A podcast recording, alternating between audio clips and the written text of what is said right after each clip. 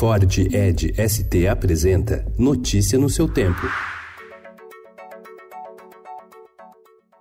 Olá, sejam todos muito bem-vindos. Hoje é quarta-feira, dia 2 de outubro de 2019. Eu sou o Cado Cortês e ao meu lado Alessandra Romano. E estes são os principais destaques do jornal Estado de São Paulo.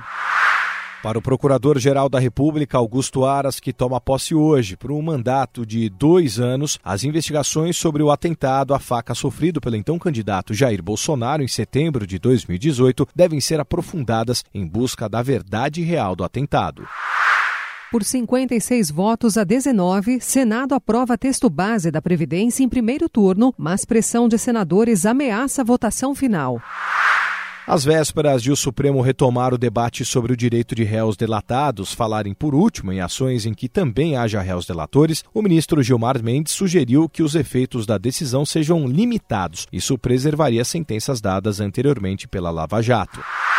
Enquanto os chineses festejavam o aniversário de 70 anos da Revolução Comunista e do nascimento da República Popular da China, manifestantes pró-democracia entravam em confronto com a polícia em Hong Kong. Nos protestos, um jovem de 18 anos foi atingido no ombro por um tiro disparado por policiais.